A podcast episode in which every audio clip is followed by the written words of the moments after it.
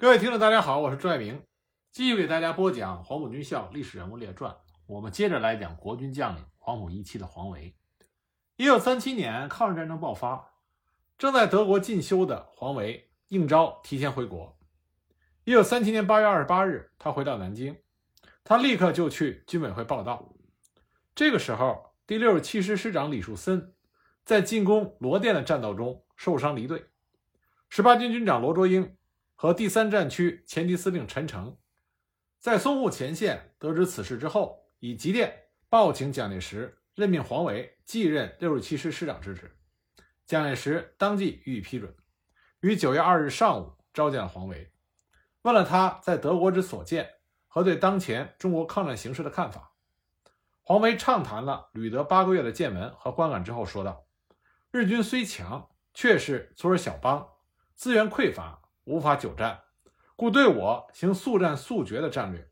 校长采取全民总动员、长期抗战、逐次消耗日军、蓄势反攻的方针，必能克敌制胜。现在上海激战正酣，请立即派学生我前去参战。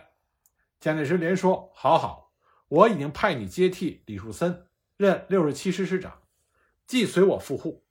中午，他留了黄维与他一起进餐。并向黄维颁赠了他的照片一张和几本书，在照片的右上侧写着“陪我同志”四个字，落款为蒋中正。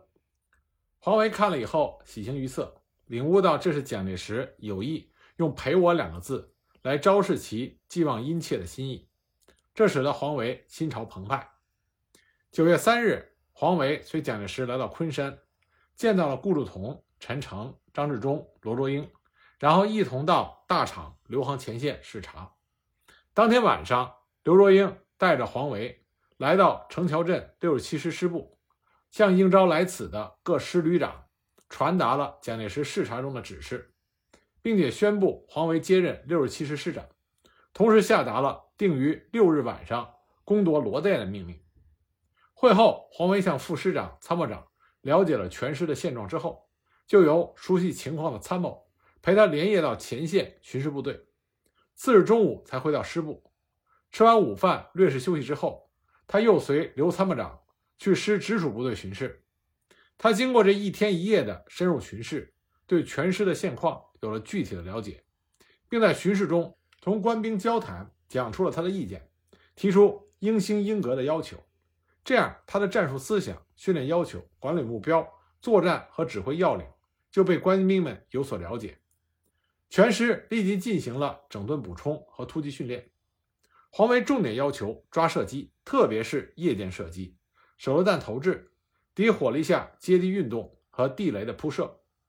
防御时的工事构筑以及伪装、障碍和埋伏设置、防空和对空射击、夜间射击和战斗等等。黄维向来注重实际和实效，不讲形式。他关心官兵的疾苦，勤于接触基层。素有“平民将军”的雅号。他到六十七师的时间虽然短，但效果很好，在官兵的心目中留下了很好很深的印象。九月五日，黄维来到马家宅，会晤了十一师师长彭善，提出由幺九九旅旅长李方琛率领三九八团接十四师顾家角的防务，他亲率三九七团在三十三旅的左翼进攻罗店，以三十一旅向罗店的北面迂回。夺取陆家村，切断罗店敌之退路，并且阻击沙川之敌向罗店增援。彭善向罗卓英汇报，获得了批准。当天晚上，黄维在他的陆大好友叶佩高的陪同下，到达了三九七团。叶佩高当时担任的是三十三旅的旅长，他向黄维介绍了罗店的敌情地形。黄维紧接着亲自指导三九七团实施侦察和夜袭准备。六日午夜刚过，三九七团的重机枪、迫击炮就从侧翼向日军阵地猛射，各突击队趁机就过河冲入了日军阵地，同日军短兵相接，逐屋争夺，血战到天明前，完全占领了罗店镇内河南大片的地域。日军弃师两百八十七具，退居到河的北岸，仍然负隅顽抗。黄维、叶佩高、胡琏、朱鼎清、谭道善这些国军指挥官。都随队在前线，计划整顿态势，继续向河北的日军进攻。就在这个时候，突然遭到敌机十余架的轮番轰炸扫射，再加上日军军舰和地面炮兵对国军猛烈的轰击，国军的伤亡骤增。而日军援兵三股各有一千多人，在战车和装甲车的前导下，分别向罗店扑来，猛攻三九七团和三十三旅。当时战斗异常的惨烈，形势对国军极为不利。但是黄维和彭善、叶佩高等人在火线指挥反击，一次一次地打退了敌军。激战到中午，战局仍然没有改观。罗卓英断然决定放弃罗店。十八军这第四次克服罗店，又予放弃，演成了罗店国军四进四出的局面。黄维认为，进攻罗店的战术和战斗技巧运用得当，指挥适当，只是对战场外敌军的反扑缺乏预见，临战又处置不利，所以才导致功败垂成，非常可惜。九月七日，罗卓英下令停止进攻，各部回守原阵地。黄维亲自指挥幺九九旅，在顾家角同日军的天谷支队血战，一直到了九月十五日，击退日军多次猛攻，歼敌六百多人，成功的掩护了十四师、九十八师向后方转移。然后黄维才回到狮相公庙，与二零幺旅会合，防守该地，与右翼的十一师一起，同日军血战到了十月五日。经过了二十个日日夜夜，不但始终坚守阵地。次次击退敌人，而且歼灭了敌人一千多人，生俘五人，缴获机枪八挺，步枪二百零八支，击毁坦克四辆。但是六十七师也最终因为伤亡过重，于十月五日调到嘉定整补。后来，黄维带着两千多名久战犹强的这些老兵，奉命撤到昆山青阳岗布防，又受命经过无锡赶到宣城，补充了七千多的新兵和武器装备，然后在红林桥。夜以继日的训练，黄维不分日夜下连队进行督导，六十七师这才迅速恢复了战力。在跟日军作战的时候，黄维非常善于将战场情况与自己的军事经验相结合，来指挥战士们作战。比如说，他发现日军进攻往往是天蒙蒙亮就开始，先以飞机轰炸为前奏，稍后就退回去，然后从己方阵地升起载人观察气球。引导海军和炮兵实施二次炮击，最后坦克掩护着步兵推进。那么，针对日军的这种特点，黄维做出了相应的部署。在日军火力轰炸的时候，部队全部进入掩体，前沿只留下少量的观测士兵。等日军步兵开始冲锋的时候，六十七师的将士们再进入到战壕向敌人射击，这样就大大降低了日军炮火带来的杀伤。而且黄维利用国军士兵善于夜袭，利用夜色的掩护，不断的派出小股部队向日军发起夜间作战，也取得了一定的效果。在后期那二十个坚守阵地的日日夜夜里，黄维在战斗最激烈的时候，黄维的身边只留下了一个电报员、伙夫、警卫员和其他的文职人员，全部拿枪上了前线。六十七师当时的伤亡有多大呢？三个团长。一个阵亡，两个重伤，营连排的军官几乎是伤亡殆尽，全师幸存的官兵还不满一个团。这就是国军将士在淞沪战场对日作战时可歌可泣的战斗精神。黄维带着他的部队在红林桥进行整训，随着罗卓英的总部来到红林桥，奉命撤销了十五集团军，改成十六军团，战斗序列不变。军团部仍然是与十八军军部合署，罗卓英仍然身兼十八军军长，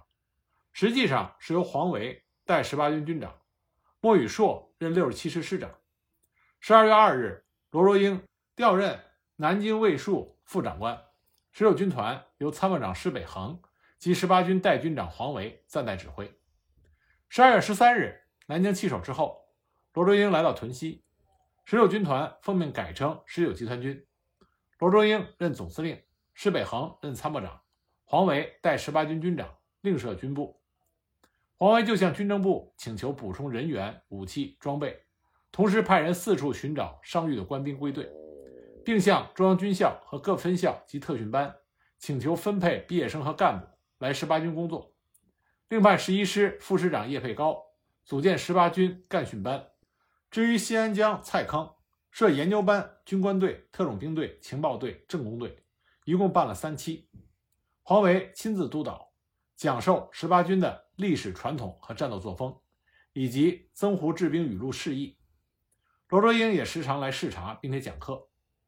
经过四个多月的对干部的轮训和对部队的普遍师训，采取班长由团集训，新兵由连集训，老兵教新兵，先行一般训练，后分专业训练的办法，收效很快，增进了新老官兵的互相了解，建立了友谊，加强了团结，也提高了士气和战力，为后来在武汉会战中立功奠定了基础。黄维在全力抓干部和部队训练的同时，还由各师组建了小型突击队，深入敌后，组织宣传民众，袭击敌军，先后取得了龙洞桥和环桥歼灭战，以及宜兴追击战、十字铺、孙家堡、奇袭战的胜利，受到了表彰。随后呢，又组建了第十六突击纵队，由荣孝宇指挥，再进入敌后游击，历时数月，击毙了日军第二联队大队长松井少佐等二百四十五人，击毁汽车十二辆。俘获三人以及大批的军械弹药，受到了军委会第三战区明令嘉奖。那么日军为了围剿十六突击纵队，分别由长兴、宣城各派强力部队，乘汽车向四安急进，以图合围。黄维得报之后，知道情况严重，立即命令十六突击纵队退回到广德南方马鞍山区隐蔽，同时命令叶佩高率三十一旅，并且配备了必要的特种兵。速赴马鞍山区，并指挥十六纵队，称为苏皖纵队，击破日军。该部自五月九日至二十六日，先后进行了凤桥和三里店的伏击战，一度逼近芜湖，并且连克广德、宁国两城。这次作战也得到了新四军的支援，蒋介石为此亲自致电褒奖。六月十三日，日军攻陷了安庆、桐城，黄维预见到日军必犯马当、湖口。进取九江和南昌，以为进攻武汉的基础，所以他建议罗卓英集团应该将所部向马当、湖口靠拢，积极备战。那么军委会呢，于十四日建立由陈诚任长官的第九战区之后，二十日就将原来归江防总司令刘兴管辖的湖口、马当两个要塞区全部划给给罗卓英指挥。罗卓英就带着黄维、刘多全赶到马当、彭泽、湖口。视察两天，并做出了部署。二十四日，日军一千多人在舰炮的支援下，在毛林洲登陆。守军三幺三团团长重伤，香口香山失守。黄维在行进中得报，当即命令刚到关港的六十师幺八零旅旅长梁仲江火速复员，歼灭日军，收复失地。该部经过激战，于二十五日凌晨攻克了黄山。因为敌人得到了新的增援。国军进攻香山未克，武汉会战的序幕就此揭开。二十六日，日军数千人猛攻马当，守军炮毁人亡，马当沦陷。陈诚悬赏五万元，鼓励夺回马当。因黄维尚在途中，罗卓英只能命令罗多全指挥陈沛的六十师、房铁汉的幺零五师反攻香山乡口。激战到中午，歼灭日军。藤井少佐以下三百多人，收复了香山。日军退居到湘口，与幺八零旅对峙。二十九日，日军攻克彭泽，其大部在钟家口登陆之后，对国军七十七师和龙潭山的二十六师七十六旅猛攻。王东元接连发电报求援，黄维闻讯，来不及向罗罗英请示，果断的决定，立刻命令在倾盆大雨中。赶到石门街的叶佩高率领十一师主力前往收复彭泽，命令十六师于幺八零旅前来接防之后，全师赶赴刘思桥救援七十七师和七十六旅。事后，罗卓英对此评价说：“黄维胸怀全局，深得我心，应该给予嘉奖。”七月二日凌晨，叶佩高按照黄维的指示，正式展开对彭泽的反攻。忽然听说七十七师和十六师在西线遭到日寇的猛攻，情况危急，所以叶佩高亲自率领十一师主力西移，一战克服了唐山，进击钟家口。七十七师和十六两师方转危为安。黄维亲自赶到叶佩高的指挥所，京西日军幺幺旅团已经袭占了龙潭山、梅兰口，直逼湖口，而七十七师伤亡过重，急需整补。黄维一看到战况巨变，果断决定先夺取龙潭山，阻击敌人西犯虎口。同时电报罗卓英，希望他能够命令十六、四十九军全力阻击彭马之敌，同时立即将七十七师后调整补。陈诚、罗卓英立刻复电同意。黄维亲率十一师、十六师于四日拂晓，一举攻克了龙潭山、梅兰口，还击退了由虎口城南三里店登陆的日军，接应被困在城内的国军近万人安全撤出，湖口这才沦陷。随后，十八军就对湖口展开了反攻，虽然与敌重创，但因为冈村宁次率兵来援，陈诚命令黄维停止攻击，全军移至南昌待命。在仙女池、刺花山一带接防的王灵基三十集团军，从八月二十六日起就遭到了日军第九师团在飞机、坦克、大炮支援下的猛攻，被迫一退再退，最后竟然退到了吴奇伟集团军的西侧，导致吴奇伟集团军的侧背受到了严重威胁。陈诚当即命令黄维率十八军兼程复员。黄维了解到全盘的敌我态势之后，发现日军后方北极峰。新矿埔甚为空虚，所以就以擅长迂回包围、钻隙突袭的十一师夺取了北极峰和新矿埔，断绝了日军后方的交通，然后再以六十师攻岷山脚下小洋铺，解除了日军对吴奇伟集团军和七十四军的威胁。从九月三日到八日，十八军一举夺回了被三十集团军丢弃的阵地，创造了三战三捷的佳绩。同时还切断了日军后方交通要地新矿埔，使得日军十八旅团长井出宣实少将指挥的三个连队遭到了沉重的打击，不得不向瑞昌西部转移。另一新编成的第二十七师团沿着瑞昌武宁路南犯，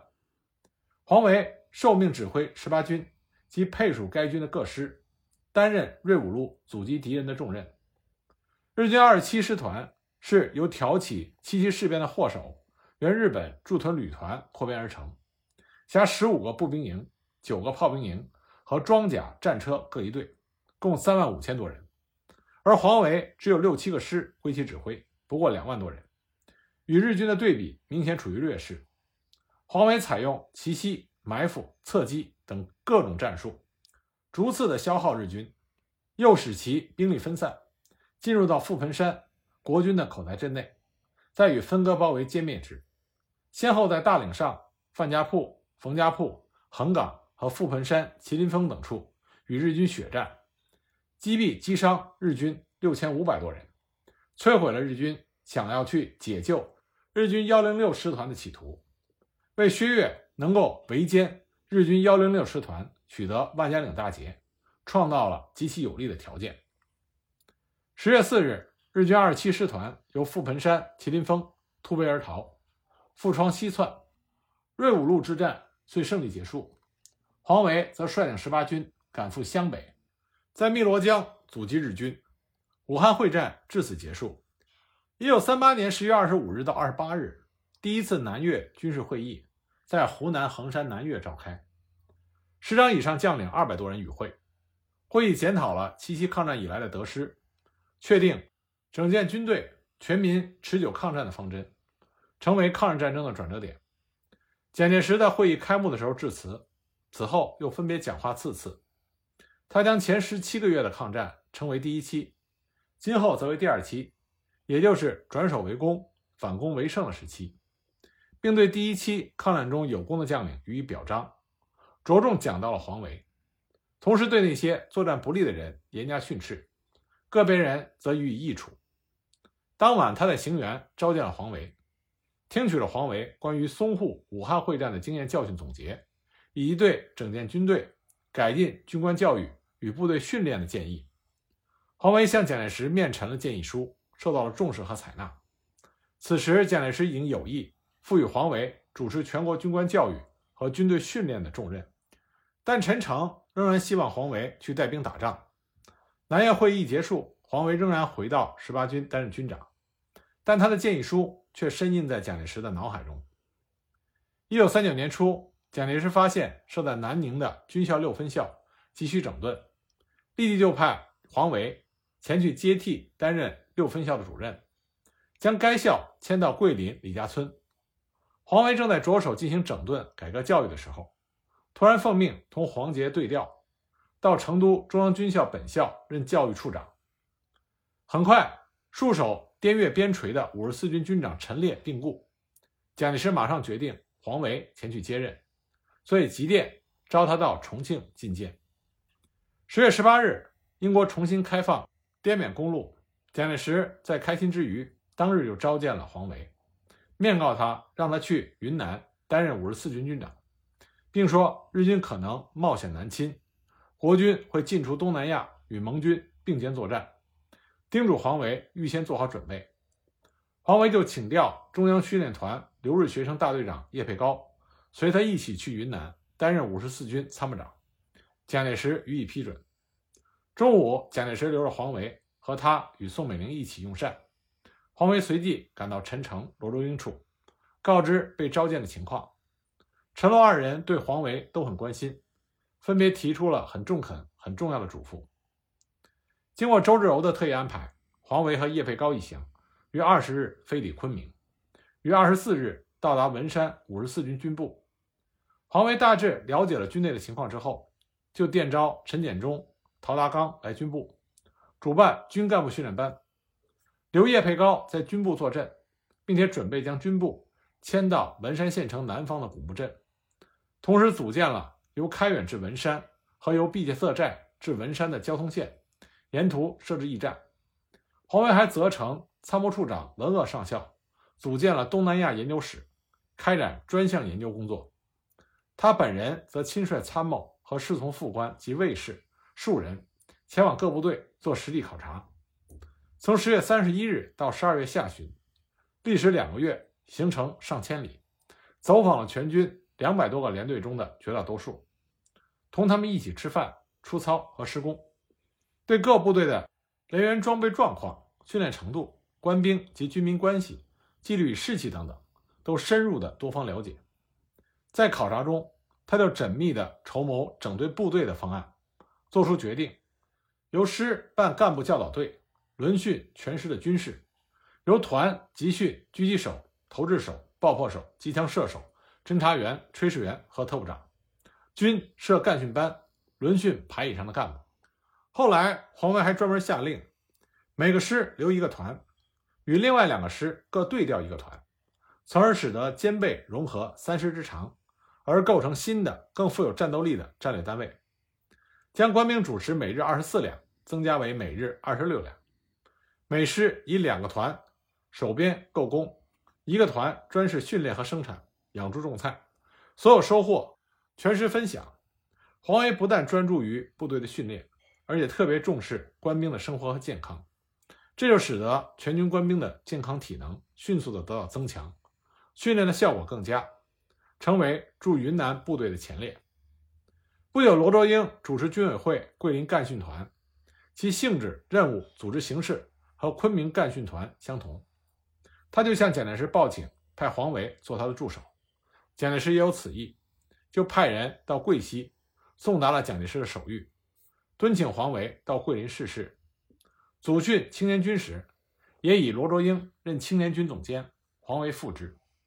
派他们到江西横峰，组建了东南干训分团和青年军两个师。黄维在青年军主持工作一年多。培训学员达五六千人之多，他的工作卓有成效。在日军投降之后，青年军被分编为三个军，成为国军中的主力。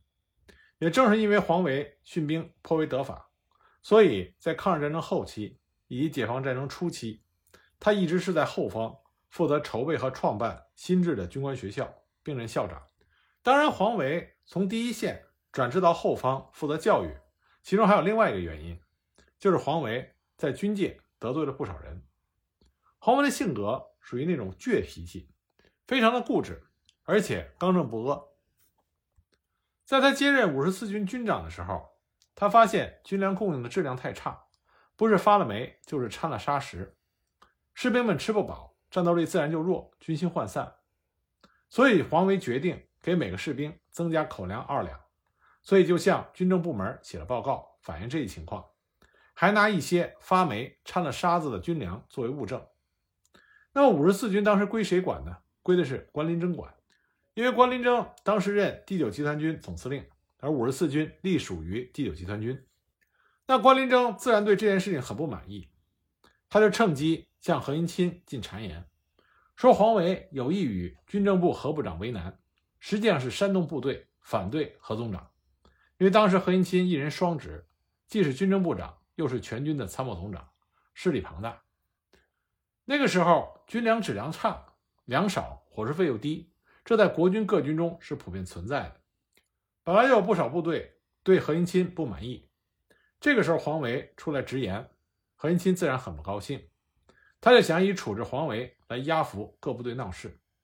所以就命令军需署派人去五十四军检查账目。黄维一向是以清正廉洁而自诩，他没有按常规向检察大员行贿，反而板起面孔来对来人说：“如果你查出我有贪污中饱私囊之处，请指出，据实报告军政部，将我法办。”结果没想到，调查人员早已得到何应钦的授意，利用记账的漏洞，就给黄维扣上了一个公积金不报不缴、破坏军需独立的这么一个罪名。何应钦趁此就向蒋介石进行了汇报。黄维知道之后，非常气愤，给何应钦发了一份语多激愤的辞职电报，还跑到昆明去与何应钦大吵一番。蒋介石深知黄维不是这样的人，所以并没有将他撤职查办，而是给黄维换了一个岗位。也正是因为黄维刚正不阿的性格，加上他在军界得罪了一些人，所以在国军的军界就开始流传一种说法，说黄维是一个书呆子，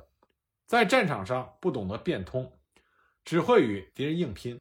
但是纵观黄维在抗日战场上亲自指挥的这几次作战，黄维并不是像所说的那样。固守教条。一九四六年六月，黄维被委任为第三十一军军长，并且奉命率部赴台湾。部队到福建集中之后，又改调到浙江余杭和绍兴地区，实施预备军官训练。但因为广大青年不愿意打内战，这次征集青年军的工作远没有第一次那样顺利。一九四七年春，黄维被调到国防部联勤总部任副总司令。秋天又到武汉。筹备创办新制的军官学校，任校长。这个学校是根据美国顾问团的建议而成立的，准备仿照美国西点军校的体制建校，培养国民党海陆空三军的军官。黄维如果一直在校长这个位置上坐下去的话，他很大可能是和蒋介石去台湾，在台湾接着办他的军校。但很可惜，淮海战役爆发，因为国军内部的勾心斗角。黄维被任命为十二兵团司令，率兵前去援救徐州，最终兵败被俘。那么黄维为什么会重披战袍？黄维他所率领的十二兵团又是怎样兵败被歼灭的呢？那么下一集呢，我再给大家继续讲。